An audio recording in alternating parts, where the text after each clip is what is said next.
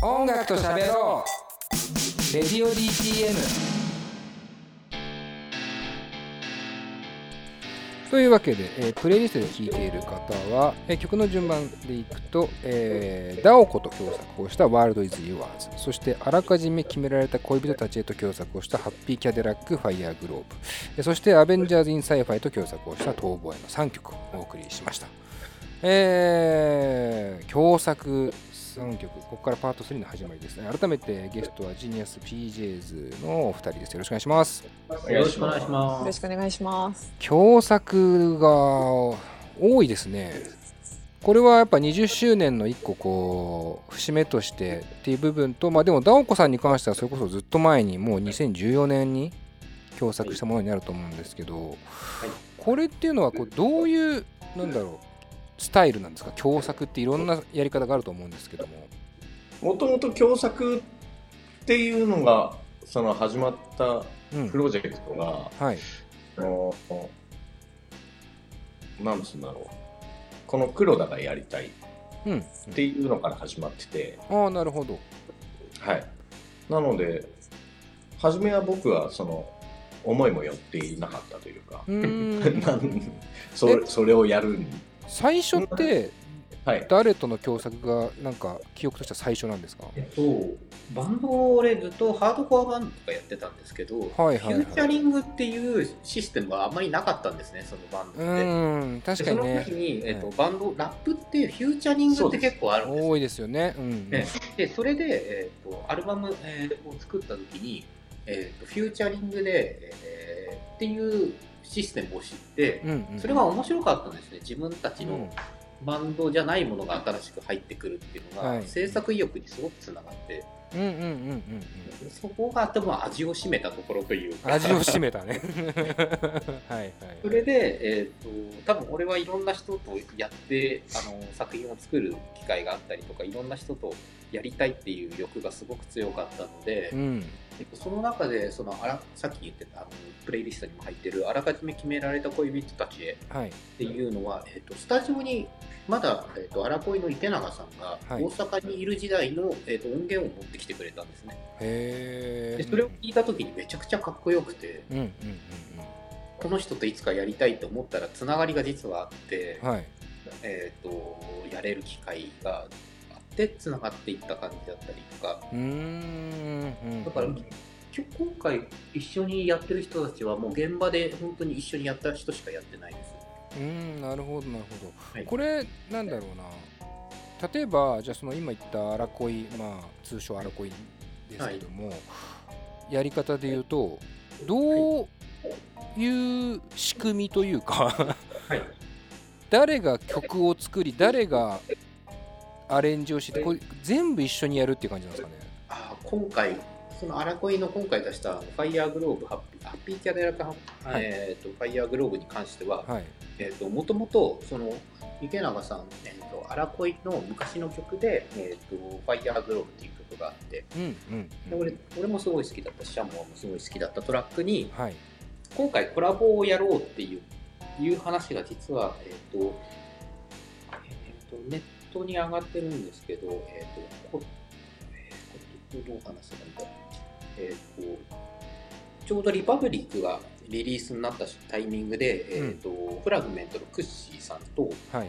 えー、と池永さんと俺と3人で対談をするっていうのを、うん、うん、20周年のタイタイミングでもう一回やろうって今年やったんですね、実は。ああなるほど。でえそのタイミングで、えー、ともうイベント呼ぶのは実は決まってたので、うん。アラコイと。だったら一緒に1曲作りませんかって言ったら、ええでって言われて、でその中で、じゃあ、えかあのシャモアに何やりたいですか？あ、どういうふうにやりたいですかって言ったときに、その、えー、とファイヤーグローブってトラックがあって、それにラップを乗せたいっていう。うんうんうん。それで、えーとえーラップを乗せたりとか新しく音を足したりとか、うんうん。ミックスも変えたりとかしてうんうんうんうん。なできたのが、えー、とハッピーキャデラックファイヤーグローブっていう。曲なるほどね。そのじゃあ元の素材はファイヤーグローブというアラコエの曲を元の素材としてそこにジニアス・ピージェズのエッセンスをどんどんどんどんこう入れていってっていう。そうですね。で新たな曲にしていくっていうスタイル。そうですそうです、うん。これはでもなんだろう。結構珍しいですよねそれってねそうですね。全く新しいものから作るんじゃなくてうん。あるものを合体させるみたいな。そうですよね。なんかそれがまた未発表とかだったら分かるけどすでにもう曲として成立してリリースされているものにさらにっていうね。そうです。なかなかこう珍しいスタイル。でもまあなんでしょう。本当に荒恋のなんだろうな。良さをこう決してもちろん損なうこともなくそこにこうねさらに重み、ウェイトを乗せていくっていうね、はいはい。結構こうあのごつめの曲になっていて僕はすごい好きなんですよね。そうですね、ごつい。この曲。そしてまあ、えー次で言うとダオコさんになるんですけどこれはまあリリースとしては2014年にはなっていて。そうですね。えーまあダオコさんは言うてこう歌い手のイメージが強いんですけどもこれはどういうスタイルだったんですか？もともとでもそうラッパーっぽい感じだった本当そうなんですよ。ローハイフーっていうレーベルにはいはい。いた、えっ、と、ポエトリーラップみたいなこポエトリー。とをやってるそうです、女の子だで、その頃から知り合いで、うんうんえっ、と、ちょうどそのメジャーデビューする直前にその曲を、あの作ることになって、うんうん。えっ、と、まあ、そうですね、それで作ることになったんですけど、これは完全に黒田さんがトラックを作ってという感じなんですか？そうですね、もうこの曲に関しては、えー、とそのダオコちゃんと一緒にやりたいっていう話は最初にしてたんですけど、うんそのタイミングで割と自分のしあの私生活にいろんな結構大変なことがありまして、えー、とそういうものをなんか吐き出し口って言ったら怒られちゃうんですけど。あのこの曲になんかもう全部ぶち込まないと俺が死んじゃうって思って えーとあまりこれ今まで多分一回もないと思うんですけどはい。あのうちのラッパーあのシャモアに、うん。とかあとダオコちゃんに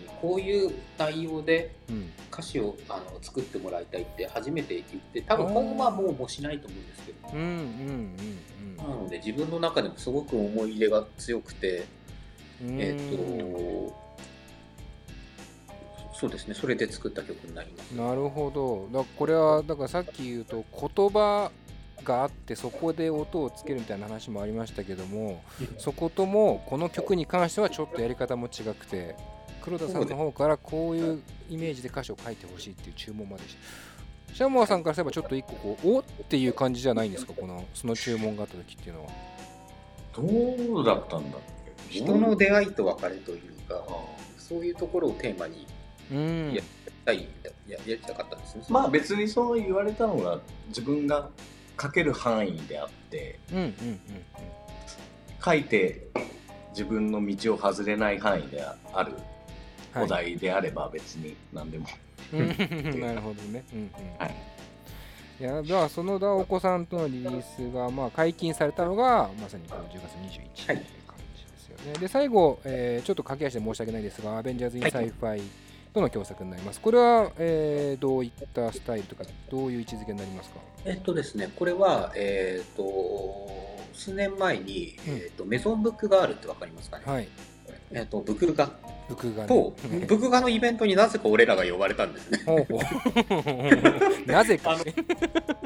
まあ、いろいろあるんですけど、はいはいでも、まあ、ブクガと俺らがなかなか一緒にやることないなと思って、面白くてやりますって言ったんですけど、そのまあ中のアイドルですよね、位置づけ的にはね、メゾンブックがそうですんんーえっと、そのスリーマンイベントを毎月打ってたんですけど、その中の、えっと、一バンドが、えっと、俺らで、もう一個がアベンズだったんですね、アベンジああ、なるほど。はいはい。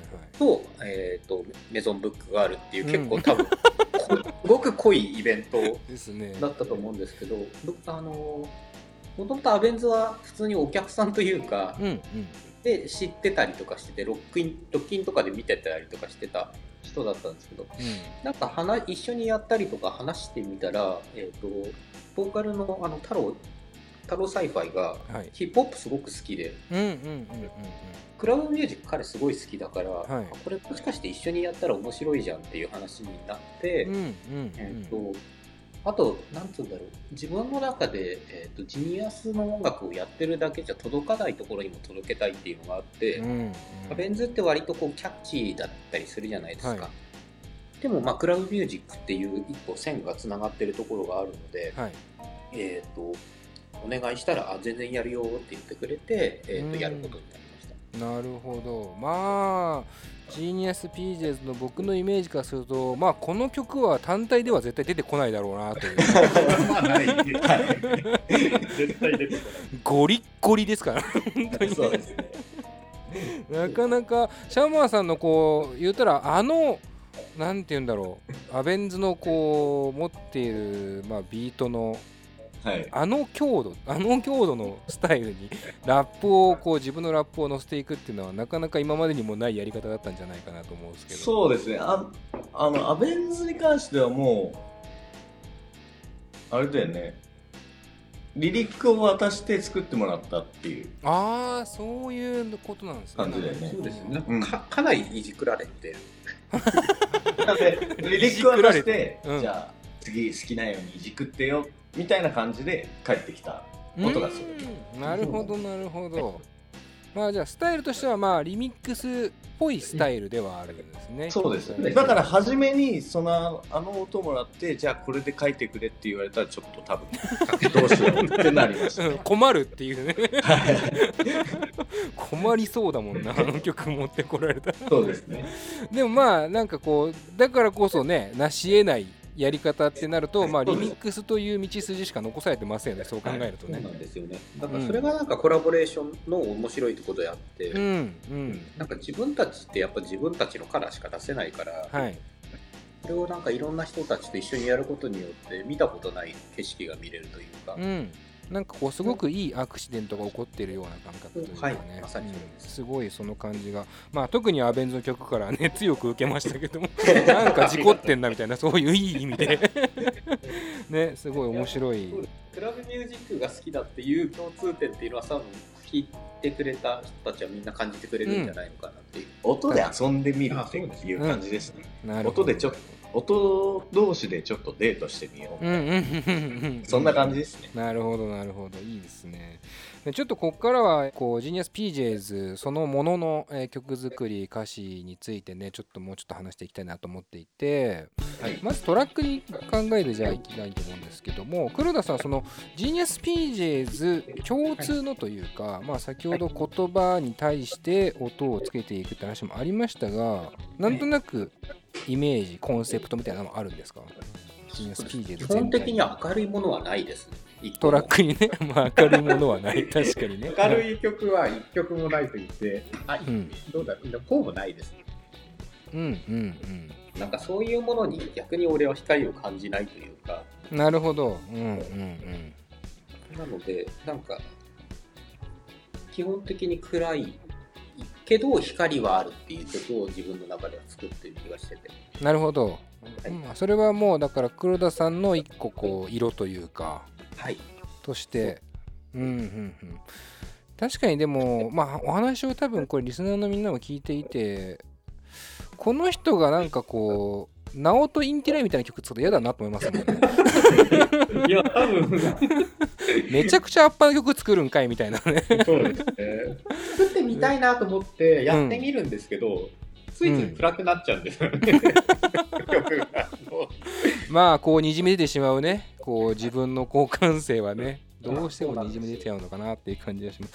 ちなみにこう楽器音色機材とかそういう意味合いでなんかこういうそれこそバンドっていうねこう一個肩書きを持っているのもそうかもしれませんがこだわりみたいなところっていうのはどこに一番置いてますか？こだわりは、えーっと、あんまりそのこだわりを持たないとこというか、あうんうんうんうん。えーっと、なんて言うんだろう。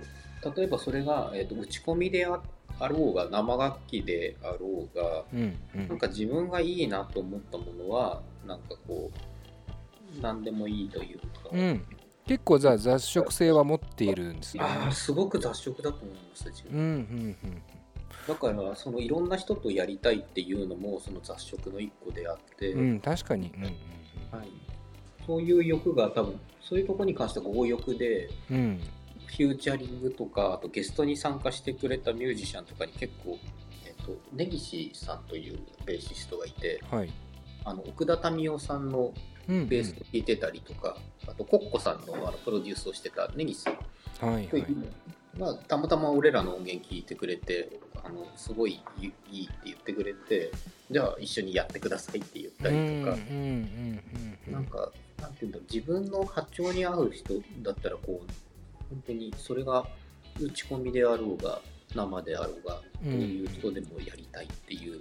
なるほどなるほで、はい。どなんかあれですよね。僕黒田さんのイメージで言うとこうトラックなんだけどこうビートが強いというよりかはなんかこう旋律とかメロディーっていうものがまあ強いのかなという気はしてるんですけどこう何何からどう作っていくもんですか基本トラックは？曲によりますか？あ、でも結構、俺は多分ヒップホップの人ってビートから作る人多いとう。んそんなイメージありますね。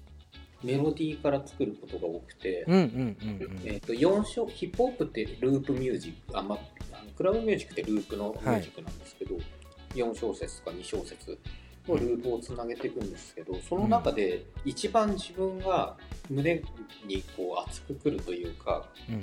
えー、とかなんかうんちょっと安易かもしれないですけど泣けてくるというか、うん。胸が熱くなるようなメロディーの4小節を作るっていうのから始めるのが俺の音楽の作り方の一つであったりするので、こう寂しかったりとかして胸がキュンとするような感覚ってあるじゃないですか、はい。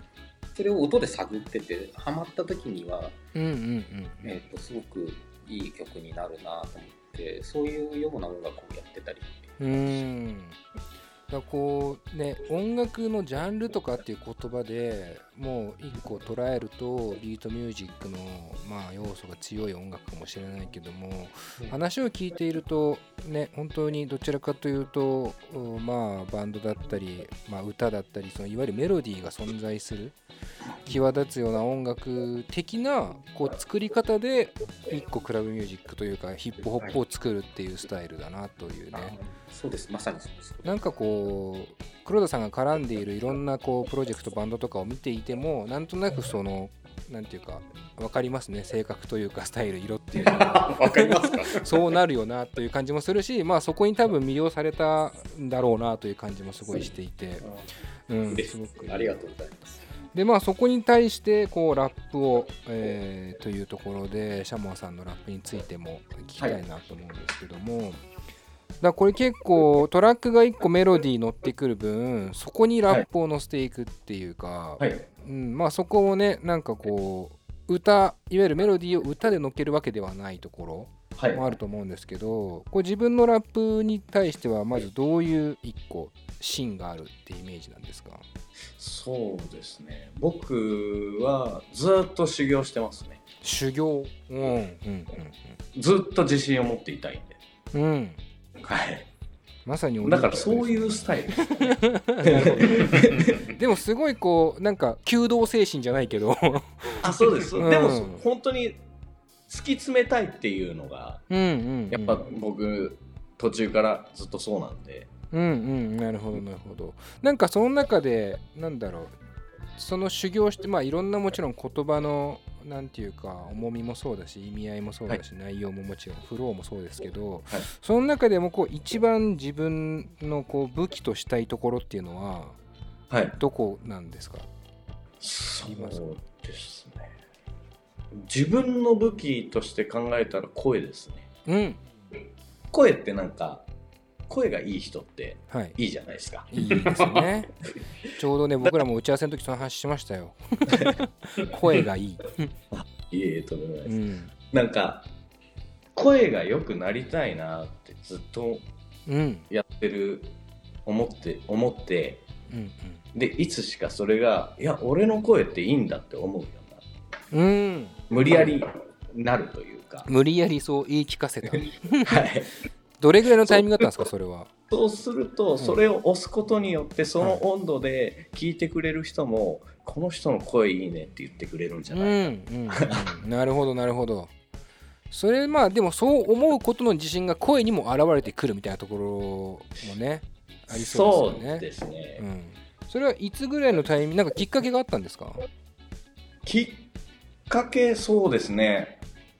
なんか例えばフローとかってうん鍛えれるじゃないですか。うん。何回歌い直して歌い直して歌い直して。うん。で自分の声って自分で判断ってできないじゃないですか。うん。確かに。基本的に。うん。そうです、ね、だからさっき今言ってた今言った自分の武器は何ですか？自分の声ですっていうのもおこがましい話だし。それを自分で言うことがねっていうね。はいはい。うんうんだからこそうん。うんそこって考えてみたら面白いんじゃないかなとは思ったのがもしかしたらきっかけです。うんじゃあいつ頃ですか？結構最近。自分いつ頃ですかね？もういつ頃か覚えてないですけど、うんど。でもジーニアスやってるぐらいの時なんで。うん。まあここ20年とかじゃないですか。ここで表す年数ではないですね。ここ20年いいですね。ちなみにこうラッパーというかまあまあだからラッパーでもラッパーなんですよねそうですね。僕歌歌えないです。ラッパーというところなんですよね、はい。そのそこでなんか憧れだったりとかなんかこう目標みたいな人はいたりしたんですか、あいましたよ。その都度その都度やっぱりいますね。うーん。どのあたりなんですか？ちなみに。僕とよくに僕はよく似てるって言われるのはブルーハーブはよく言われます。うーんまあそうか。でもまあ影響はされましたねまあこう影響されてない人を探すの難しいと思いますけどねもう。影響はされたしまあこれすごい勝手なリスナー視点で言わせてもらいたいんですけど、うん。ブルーハーブがこのチ知恵の輪っていうはい。ファーストうん。のアナログを出した時に、うん。あもう同じ匂いがする目指すものが見てるものが同じような気がするってうーんなるほどなるほどね、はこういうシンパシーを感じてしまったっていそうそうですね。だからそういう意味ではすごい影響を受けましたし、うんうん。やっぱりあとは、その海外のラッパーの人とか、うん。ナズとか、うんうん。まあ、90年代のヒップホップがすごい大好きなんで、うーんなるほど。ブラックソートとかルーツっていうグループのうんうんうん。なんですけど、とかすごい影響を受けましたブレスの位置真似してみたりとか不動を真似してみたりとか当時はよくやってましたね。ブレスンだからまあ僕はもちろんラップしないから分かんないけど、歌の練習ってなんとなくこう想像がつくっていうかボイトレしてこうね音階をうまく出してってもだからラップの修行っていうのはそのまさにブレスの位置をこう細かくこう変えてみたりとか、多分ブも自分の持ち曲であってもはい。その都度その都度ってコンディション違うんでうん。すブレスの使い方とかをうまくやんないとうんうん。すごい下手に聞こえてしまうなるほど。うんうん。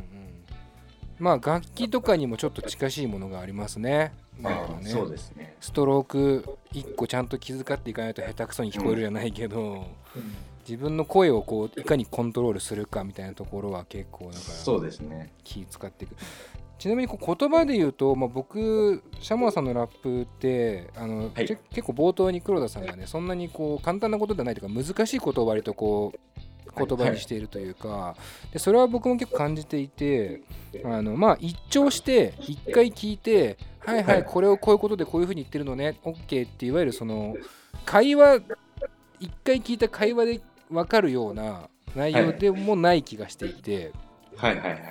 ただその中でじゃあ何回何回というところも違うしはい。もっと言うと何回で聞けなくなることはないのはシャモアさんが持ってるなんかこう韻の硬さが僕結構すごいと思っていて。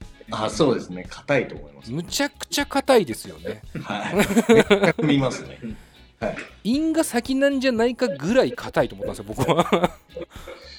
その結局、うん。例えば難しいことだけも言えるじゃないですか、はい。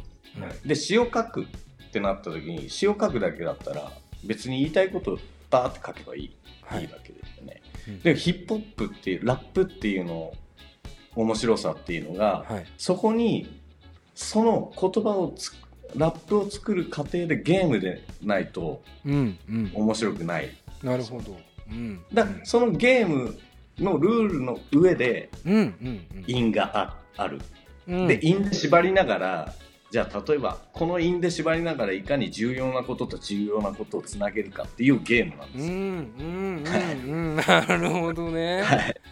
いやすごいでもねあのシャモアさんのラップからはそれ強く感じますねやっぱりね。だから聞いてて内容は決して明るくてイエーイって内容では全然ないんだけどもただ割と楽しめるは楽しめるんですよね。そのあここの言葉から この言葉むちゃむちゃ固く韻踏んでるけど意味合いでもつなぐんだみたいな。はい。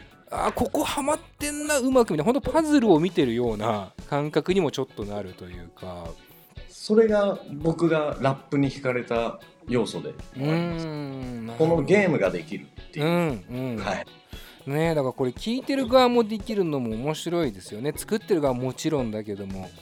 聞いてる側にもそれを感じるぐらいのなんていうか詩になっていくっていうのはまさにその詩を作るというかラップを作る力という部分が、まあ、修行のね 成果として現れてくるのかなっていうねいやもう感じすございます。るっすね。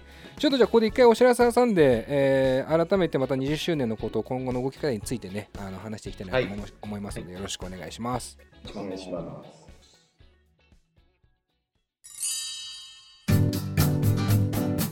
現在レディオ DTM では番組で流す CM スポットの枠を販売しております毎月3万件を超えるアクセス数がある音楽番組を使って効率的にイベントの告知や企業 PR などをしてみませんか？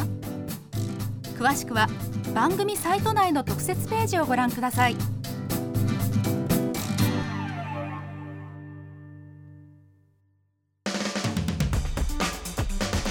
音楽と喋ろう。レディオ D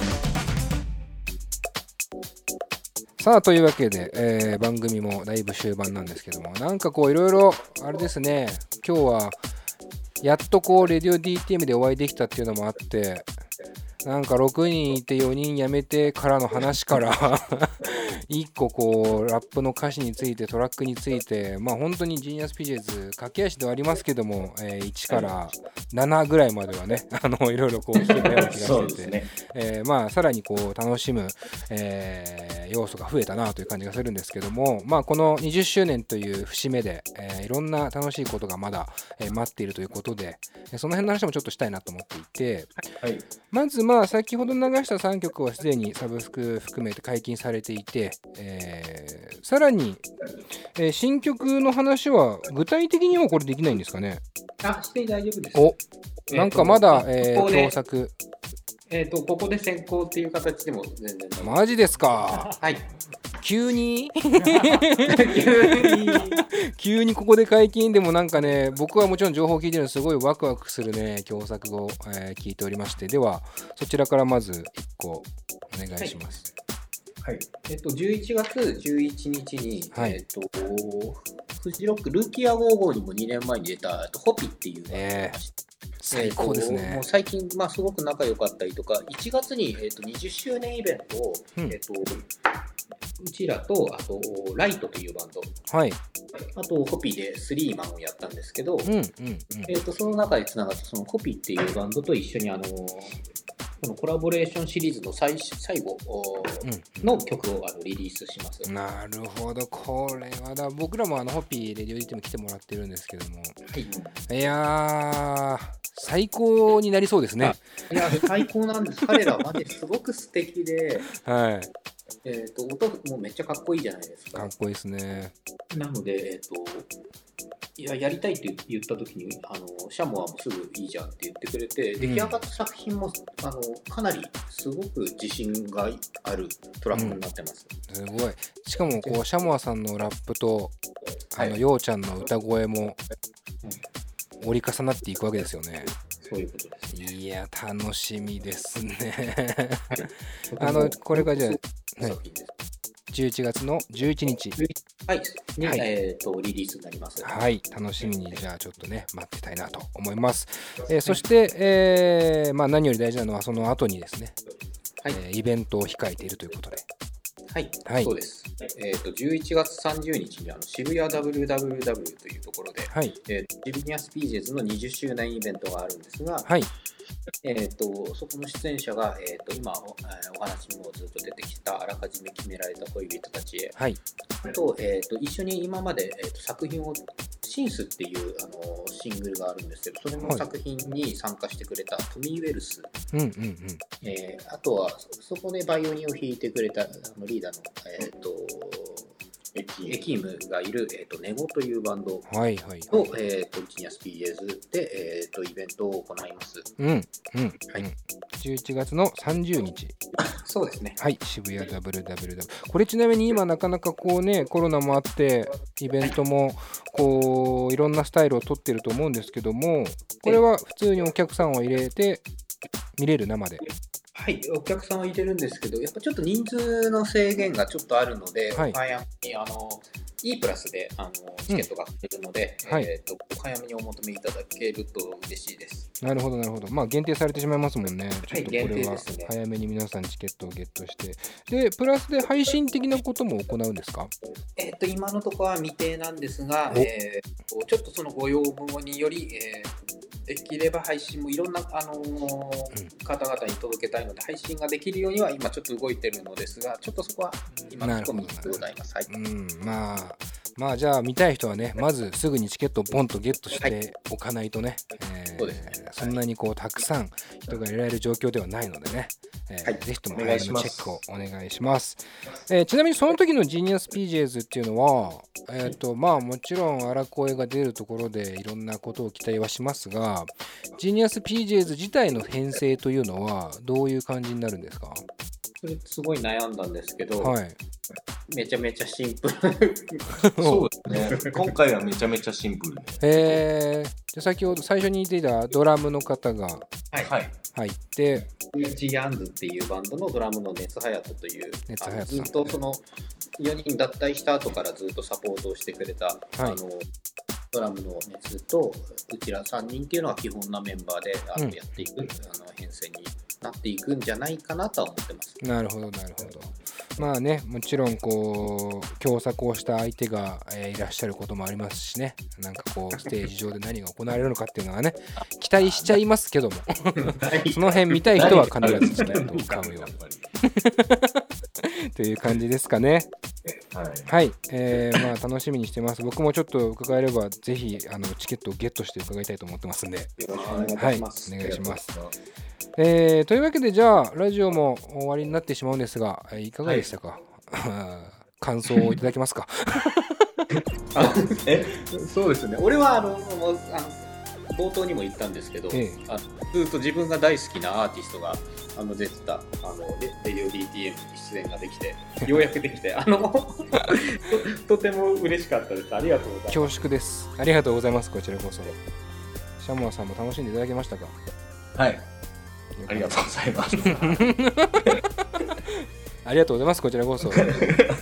なんか本当そうですね曲すごい悩んだんですけど、はい。あそうさ20周年にちなんでみたいなのも考えたんですよ。そう最後にねあ本当は。の我々のこう番組の締めくくりとしてはい。曲をねあのはい。選曲してもらうんですけども、悩みに悩んでいるということで、えーじゃあまずじゃあ黒田さんからいきます？